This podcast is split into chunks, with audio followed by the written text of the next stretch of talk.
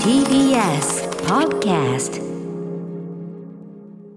はい水曜日です。日比さんよろしくお願いします。はい、よろしくお願いします。ねえ我々は一体直前までね あのまだ花束の話をしているのか まあそのあるいはプロレスの話をしているのかあるいはまあ最近見た映画の話をしているのかもうぐっちゃんばっちゃんになってますけどね。はい。日比さんおお元気でしょうか、はい。今日はまたリモートでございます私ね。そうですね、はい。相変わらず元気にやっております元よ。気にって言いますけどね今日ちょっとそのねあの来るなりちょっと今日私目が腫れててって話をね。そうなんですよ。今日メガネでお送りしております。ななんかそのねこの季節が季節なんでやれええ。花粉で、花粉とかもね目腫れる人は腫れますからええ。そういうのかなと思ってそういうんじゃないんですか？そういうんじゃなくてですね、うん。大人になってもう初めてと言っていいくらいに、えある程度の人数の前にしてですね、ええ。泣くっていう。泣く。まあひ日比さんの泣きは僕らもねあの宇垣パイセンのねあのフリーのね卒業の時でまあ見たことはありますけど、ええまああれの再来と言っても過言ではないくあらい。れはでもまださあのアトロクのね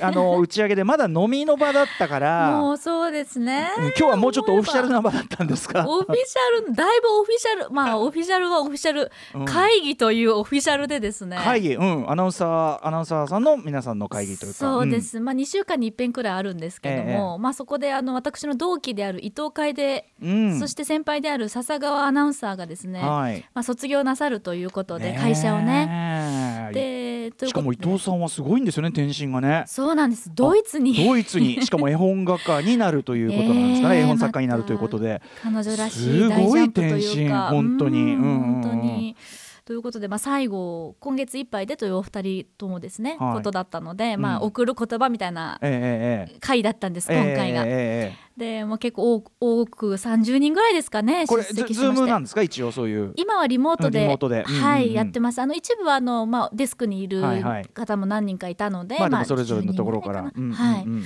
やってて。うん。私は一人でやってたんですけど、うんうんうん。なんかあの先輩方がいろんな思い出話をしてくださって、はいはい。で研修こうだったよね、うん。ああだったよねなんて話が出てきて、はい。直前までちょっと彼女に渡したいプレゼントがあったので、うんうん。あの今週末の音とかをやってるあの山本エリカうん。同期のですね、はい、あと一緒にまあプレゼントを渡しに行って、うんうん。じゃあねなんつってなんか結構さっぱりと、そこはまあ、はいあれだったんだ、うん、じゃあねまたねみたいななんかええ落ち着いたら打ち上げしようね、バイバイみたいな感じで、はいはいええ。まあ正直照れ隠しなんですけど、まあねまあね。はいはいわかりますよこれは。あえてなんかうしんみりやるのも恥ずかしくて、わかるわかる。うん。なんかそれでまあ離れてまあセンター会でセンター会って呼んでるんですけど、うんうん。出るかなんて言ってそんな気持ちでやってましたら、えなんかいろいろ思い出しちゃって、えええ一人エモ。あの他例えばちょっと多少ぐすんぐすんとかそういう人も別に、全く。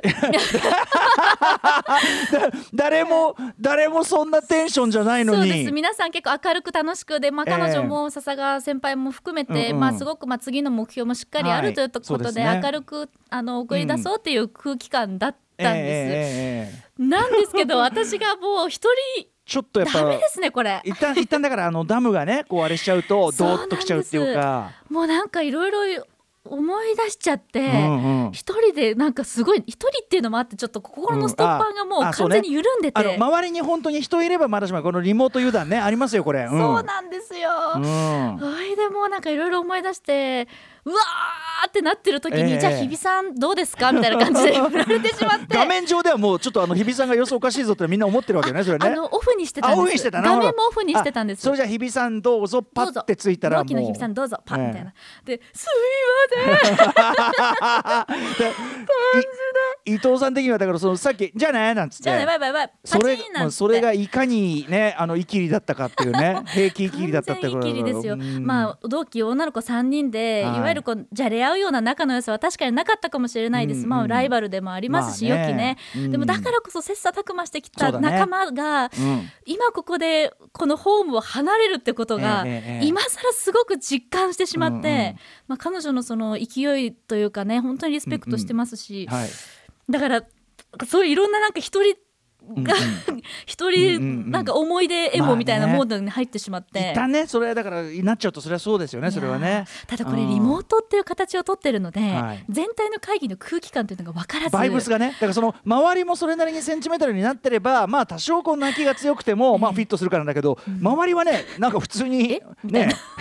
えどうした？どうした？疲れてんの？みたいになっちゃって。恥ずかしいもうどうし疲れよう疲れてんの？っていう心配のされ方。大丈夫？日比さん？みたいな感じで日比さんが疲れてそうぐらいね。日比さんのこと心配されちゃったっていうね。いやいやいやいやね。で彼女に別にね直接的になんか寂しいとかなんか行かないでなんてもちろん言えないですから、はいうん。まあそういう自分の気持ちにもそこで気づいたっていうぐらいだったので。ね。なんかそそこで自分でも自分の気持ちにってここが一番ほらストッパーかけようがないじゃん。心の準備もできてないよそれはね。うわみたいな感じで、えうんーそんな感じで、ねえ。いやでもそう そういう日比さんがいいじゃないのいやいそれはやいやいやねもうだいぶいろいろといじや心のジェットコースターを経験してまいりました、それでもう泣きに泣いての目がちょっと。ねえ可愛らしいこと。いやいいことでいや結構なことでございます。いやでも本当にあのね道をこうちゃんとご自分でね、うん。あの選び直してなかなかな伊藤さんのなんか冒険にさこう出るというこれ尊敬しちゃうね本当ね。本当にいろんな葛藤とかねうん。自身の悩みもあっただろうけれども、うん。まあそこを一歩踏み出す。しかも大きく大きく踏み出すっていうのはやっぱすごいなーって同期としてやっぱりリスペクトですし、一度きりの人生それでねだからそうやってチョイスするとも素晴らしいしでも同時にだからそのね伊藤さんがこう離脱した場所でじゃあ日比さんは残りの分母戦線戦うぞとうん。そういう覚悟をまた言い余すといったところじゃないですかそれは。そうですね、もうそうやって自分を奮い立たせて、うん。寂しさをこうかね紛らわすじゃないですけど、えええーエネルギーにしていかなきゃなと思ってます。うん。はい、うん。そのあの別れ際のなんてことね言い切りはこの間ねあの AD 山添君のねさらばさらばゾエというねあれポッドキャストってまだもう出たま出てあまあこれからこれからなのこれから。あ。はいさらばゾエであのディレクターの箕輪田君がもうことさらにおおなんとも思わないですね別に話すことはないですね。箕輪田さん、えーそのそのいきりそのいきりで見てたんですごくわかりますけどね。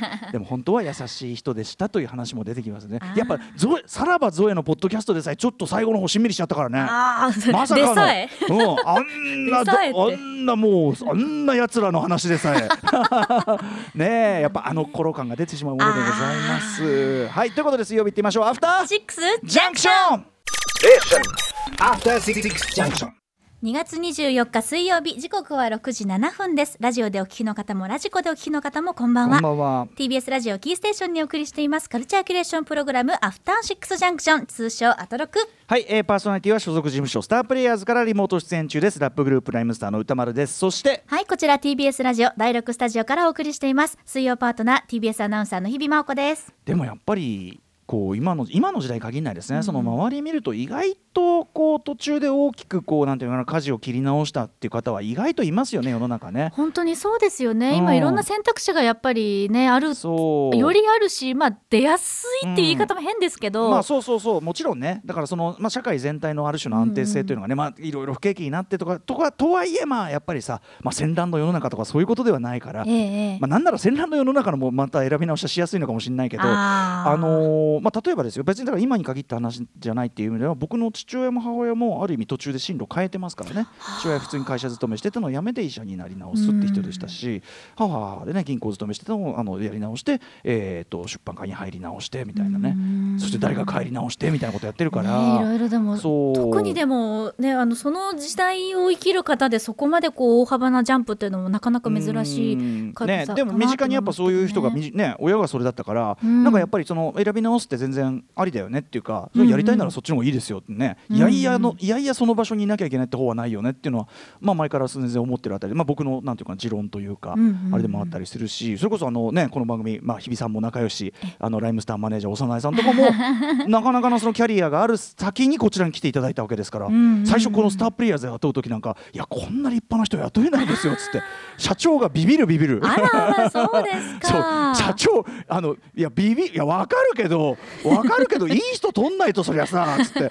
社長がビビるるってどういう社いや採用ですか？うちはこんなね立派な経歴を持つ人を迎えるような余裕はないかなか言って 社長ちょっとそんな言い方してたらし会社大きくなんないよって。なんで謙虚な？頑張ろうよ岸君なんつってね。もう今やもう幼いさん抜きでは何一つ回らないですから。本当に私自身もです勝手に、うん。ねえうん。あのね仲良しありがとうございますねというかね。本当にお世話になって。ちなみにこのリモートき今日改めてさっき話してたんですけどええ。リモートになるとね、あのーまあ、気楽な部分もあるんだけど事務所でやってるから、うんうん。あの幼いさんの業務が一個増えるんですよ。要するに AD 役を幼いさんがやるっていうこう原稿をこうやってすって持ってきてでいろんな、あのーこうこの時のコーナーにこれ渡してとかそういうことも全部やらせてるから資料もあって。大変なんですよ本当は。もうだからマネージャー兼 AD マネーさんのジャー兼 AD を本当に。ね身の回りの全部だからちょっと倍仕事させてごめんねって話をね さっきああのいつも当たり前にやらしてるけどごめんなさいねって話をねさっき してたとこなんですよね。いやいやそうですかそうですか。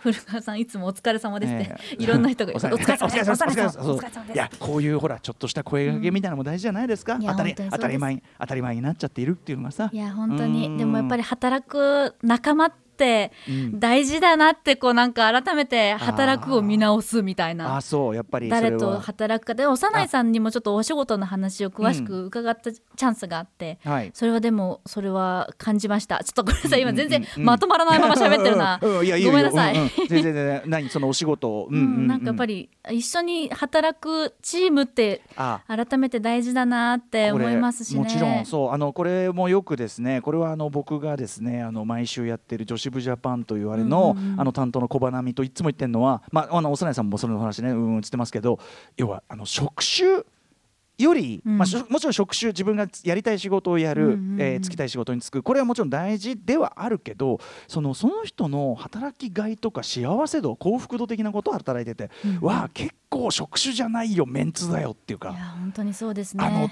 夢の職業にいくらついたところで職場に一人クソ野郎がいたら、うんいじめてくる人とかうさ、ん。あと変な人？そう。もうもう台無しも台無しじゃない？苦しいことなんですよねそうなるとね。ねえだからそういう意味では例えばその同期でねこううんお互い競い合って、でそう。もあの仲良くしてなんてそういうさ一番いいじゃないですかそんなのがちょういど。よくやーだから本当になんかこうマラソンを走ってる感じなんですよ一緒にうんうんうん。三人同期ってずっとそうか。そうそう。だけどやっぱりあくやっぱり私にはない良さをうちの同期っていうのは持ってる、まあ、だからこえそ採用されてるんだと思うんですけど、うんうんうんだからペースメーカーみたいな存在だったんだなって、ね。卒業を迎えてすごく思いました。どんな職種でも多うんうんうん分同期ってやっぱり同じスタートラインから始まって。そうだよね。いいところがやっぱりある仲間がね、うんうんうん。あるからなんか一緒には同じ方向、まあ、いわゆる同じ方向を向いてええ。マラソンしてたペうんうん。ースメーカーが一人こう外れた感じがしちゃって。こっから先はね。ちょっとまただからちょっとやっぱ自力でまあそれはそうなんだよ。だからだんだんだんだんそうやってさ要はさ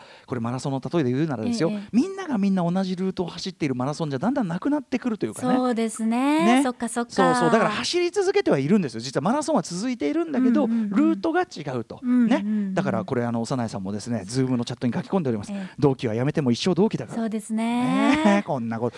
ね姉えさん泣かせてくるなうん。僕はねそのいわゆるそのちゃんとした会社勤めっていうのを勤め人をしたことはないけども、やっぱその例えばラップシーンヒップホップシーンで90年代を共にうん辛い時期も含めてうん。悔し泣きも一緒にした仲間たちっていうのはやっぱり一生同期っていうかそれ年齢とか立場関係ないですよねやっぱりねあの頃を味わったことがあるやつだっていうようなのはうん。特別なものがやっぱありますからね。ね。でも道はそれぞれ違っても全然合ってなくてもやっぱりそれはお互い頑張ってかなとかね。そうですありねますからねやっぱ何かこう心はなんていうんですかね、まあ、家族じゃないけどそうもですね、うん、近くなくたってずっとつながってるものなんだなって。そうそういうことですよ。なんてことを言ってるとまたね また またまたいやもう美里さんが辞めた時も私こんな気持ちだったんですもんずっと。うんそうだよね。宇垣さんの時はねうん。またあの時はまたあと飲み会の時は非常にね飲んでいたのもあってね もうあの日比さんがねのな、えー、と泣きそして叫び。やめないで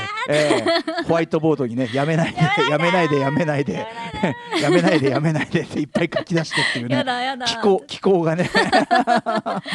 でも あのホワイトボードに落書きしてる写真全部私写真に押さえてますんで。本当にまずいですよそれ。は流出現金でお願いします本当に。あのいろいろあの TBS 社員どもがいろんなことをホワイトボードに書き出してなかなか人に見せられないホワイトボードになっていったっていうのは流出現金で。でも宇垣さんも、まあお辞めになったからといってやっぱアートラックファミリーですしファミリーだしそれこそずっと気にかけてくれうてないさんのそのううないさん宇垣さんのその後なんか見ててるとですよ、うん。あたこれはもうそりゃあね飛び立って大成功じゃないというごいですよ。ことに尽きるわけだからね。ね逆にあんた毎日よくタイムカード押してましたよね勤務表よう入れてくださってたわ。あなたよくそんな ねちんまりと座ってたちんまりと座っていたものですなっていうねですよ。ことだからさまたそれぞれね。また違うレースを駆け抜けていらっしゃるんですもんね。でまたそれは別にねまたやり直しいろんなことをやらしたっていいわけですからね、えーうん。ゾエはゾエでその鳥取鳥取の砂丘でサックス吹きに行ったっていいじゃないかと。砂丘砂丘で吹いたらサックスが痛むでしょうよ、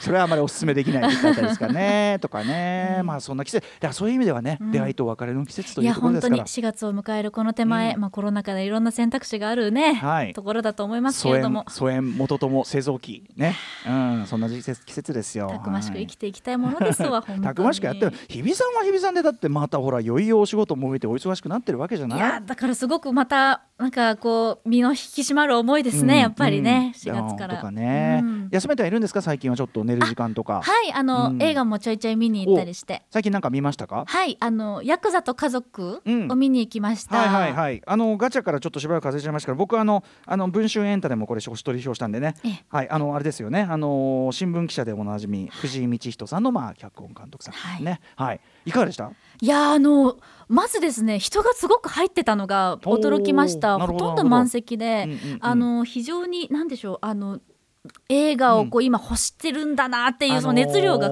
感じられて、あのハリウッドの大作映画みたいなのがもうばったり止まってますんでね、そういう意味では弾が限られてるし他は割とまあ花束とかもあるけど、ええ。アニメとか、まあ、うんヒーローものだったりするから、大人が見に行く映画っていうのがねでメジャーどころがある程度出ててとかってなるところで集中してるのかもしれないですね。そうですね。熱気がすごくあって、うんうん。で私はあんまヤクザ映画といういわゆるヤクザ映画というものをあんまり見てこなかったんですけど、はい。まあ、非常に分かりやすく、うん。あの他の作品や他の作品っていうのもなんですけど、うんうんヤクザ映画と言われるものですね、ええ見てみたいなと思いました。あそうですか。はい。うんうんうん。あと綾野剛さんの凄みっていうのがやっぱりうんうんあって、あのすごく印象に残るこびりつく演技でしたうん、ね。いやねあのさんもそうだし、まあ、舘ひろしさんのね、ぼあの親分役ってまさに親分親分子分まさにその疑似的な家族というようなねところもあったし僕はやっぱこの作品印象的だったのはやっぱ若手俳優の皆さん本当に市原若手というかねもはやもうあの中堅かもしれないけど市原隼人さんとかび、はい。結構びっくりしませんでした？びっくりしました。あの私やっぱルーキーズのイメージが強すぎてですね、うんうん。うんはい。